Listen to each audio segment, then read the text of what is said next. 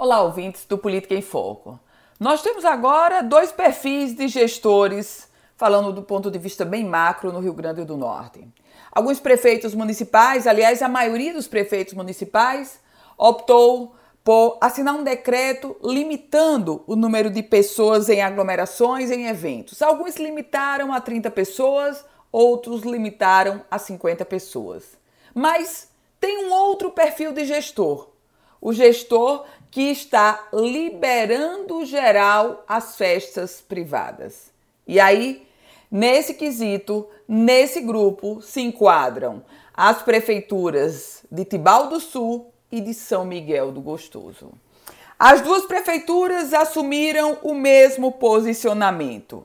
Estão liberando as festas privadas e essas festas privadas reúnem milhares de pessoas desde que nessas festas privadas seja exigido o teste para a Covid-19.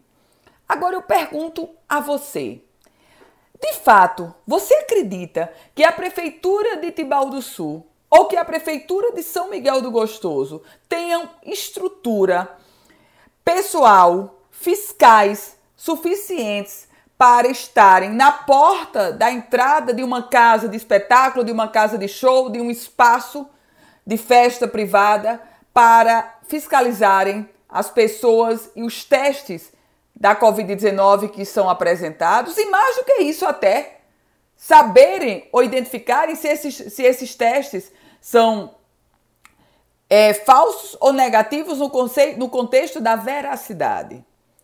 O que a Prefeitura de São Miguel do Gostoso, o que a Prefeitura de Tibau do Sul está fazendo é assumindo um risco gigante.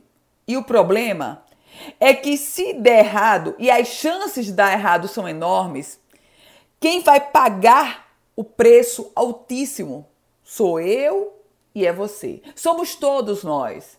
Porque a pandemia da Covid-19 assume, assume números alarmantes no Rio Grande do Norte.